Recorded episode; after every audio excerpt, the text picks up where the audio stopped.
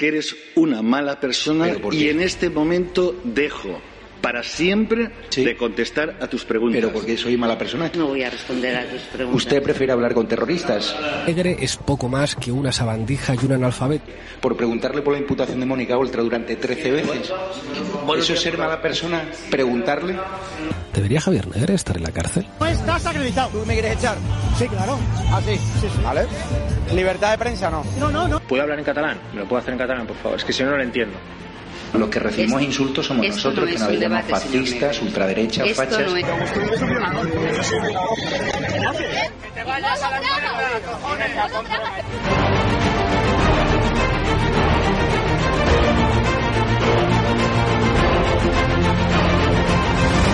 ¿Cuánto dinero te da el gobierno español? Dos mil. ¿Dos mil euros? Aquí, en España, al mes. Sí. Tú defiendes y la gente para la que trabaja.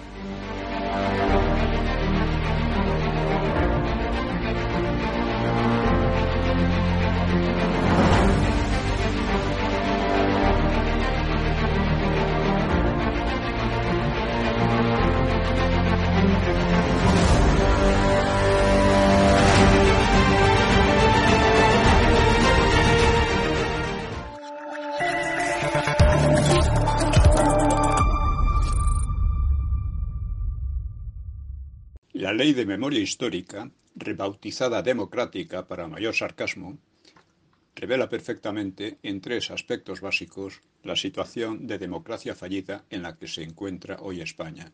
Porque una democracia con leyes de este tipo, como con las de género, no es una democracia. Entra en otro, en otro renglón de, de los sistemas eh, políticos. En primer lugar, es una ley totalitaria. En ninguna democracia puede un gobierno permitirse dictar a los ciudadanos lo que deben creer o dejar de creer sobre el pasado de su nación. Esta ley ataca las libertades básicas de opinión, investigación, expresión, asociación y cátedra, y debe reconocerse como una gravísima amenaza a la convivencia en libertad de los españoles. Y debe actuarse en consecuencia. En segundo lugar, la versión de la historia que tratan de imponer es evidentemente falsa. Si no lo fuera, dejaría el problema al debate intelectual democrático en la sociedad. Pero es indudable que esa versión, la versión chequista podríamos decir, no puede sostenerse en un debate libre, por lo que necesita respaldarse en una ley tiránica y delictiva. En tercer lugar, al prohibir y amenazar con gruesas multas lo que llama exaltación del franquismo, sigue los dictados de los sectores más peligrosos para la continuidad de España y la democracia. Porque, en efecto, casualmente quienes muestran tal odio liberticida y evidentemente enfermizo al franquismo, porque el franquismo dejó de existir hace más de 40 años, pues son precisamente los asesinos de la ETA y sus simpatizantes, los socialistas, conocidos ante todo por su corrupción y complicidad con los primeros, los comunistas, a los que cabe definir como demócratas de la opresión y el genocidio, los separatistas, empeñados en destruir España en función de delirios racistas, porque es realmente la base de toda su, de su, su discurso, ¿no? la base inconfesada es un discurso, un, eh, eh, o sea, el racismo inconfesado es, es su verdadera base, ¿no? Los separatistas que están, como digo, empeñados, perdón, y luego, eh, finalmente, los políticos del PP, que solo quieren entender de dinero y de su gestión de acuerdo con los socialistas, con quienes comparten la corrupción y quieren compartir el poder y el dinero, lógicamente. ¿no? Estos partidos son sembradores profesionales del odio y de la mentira que están llevando al país al fracaso de la democracia y de la convivencia en paz y en libertad. Esa gente tiene sin duda derecho a sus opiniones en democracia, pero de ningún modo tiene derecho a imponerlas tiránicamente como pretenden y vienen haciendo.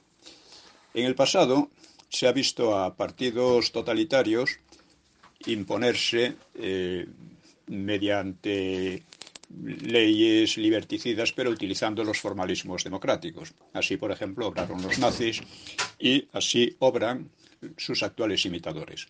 Porque, al margen de cuál sea su ideología concreta, los métodos son los mismos.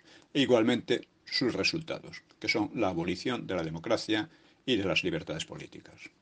Por todo ello, es preciso declarar la rebeldía y la inaceptación radical de esa ley y la denuncia de sus autores que, si la democracia se impone, como seguramente lo hará, deben terminar en el banquillo, porque o la democracia los pone en su sitio o ellos destruirán la democracia y a la propia España.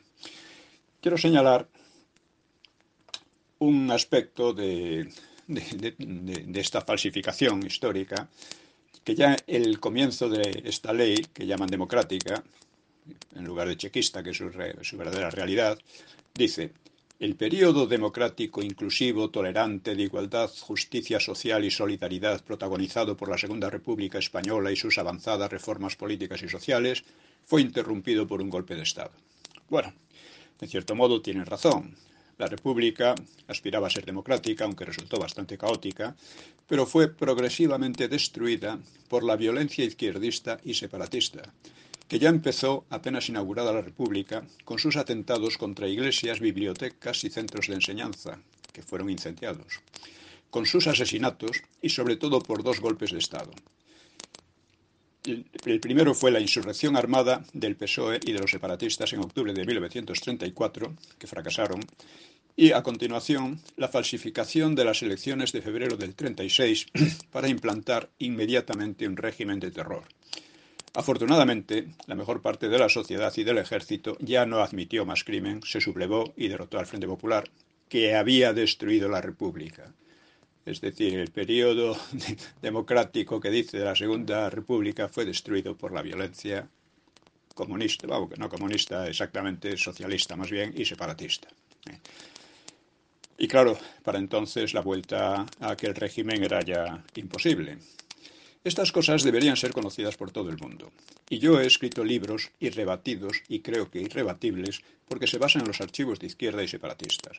Por ejemplo, aprovechando los últimos mm, aniversarios de la República y del fin de la guerra, he publicado dos libros. La Segunda República eh, Española, cómo fue destruida, y otro, por qué el Frente Popular perdió la guerra. Estos libros deberían ser generalmente conocidos porque quitarían, eh, quitarían la base para todas estas maniobras contra la democracia. ¿no? ¿Por qué no son conocidos, lo bastante conocidos?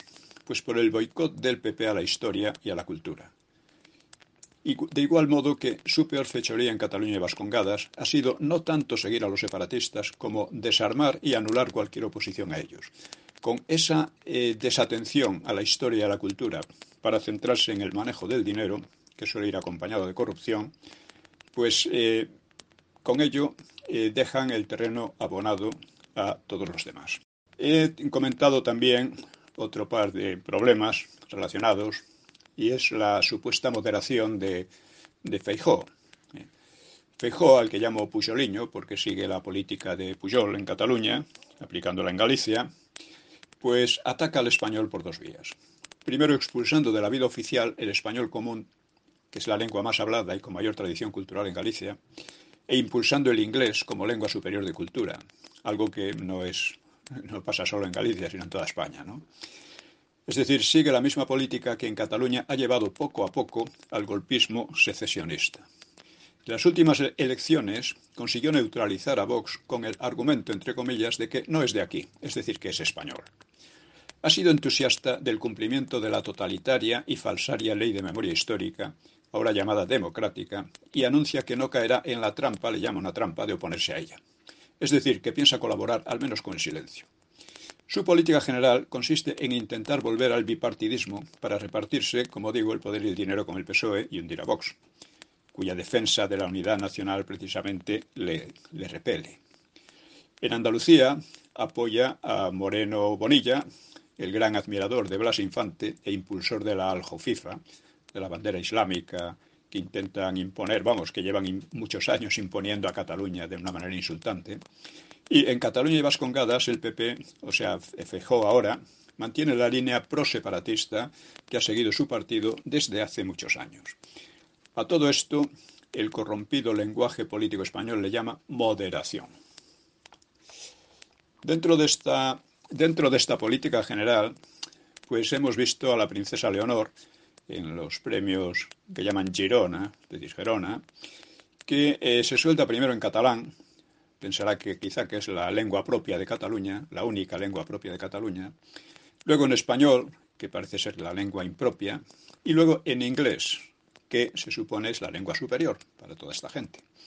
Ha sido todo un programa político implícito.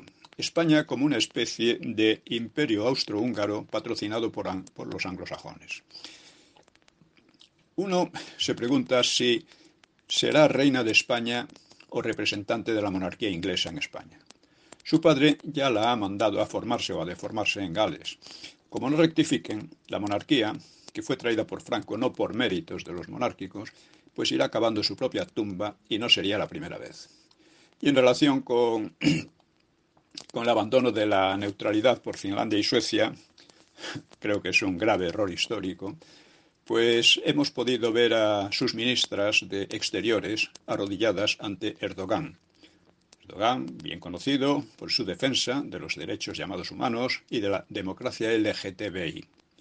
Bueno, como Mohamed VI, opuestos a eso, ¿no? Lo tenemos aquí al lado y, en fin, participamos en una serie de actos eh, bélicos contra Rusia con la que no tenemos ningún conflicto, mientras que los tenemos con nuestros llamados amigos y aliados.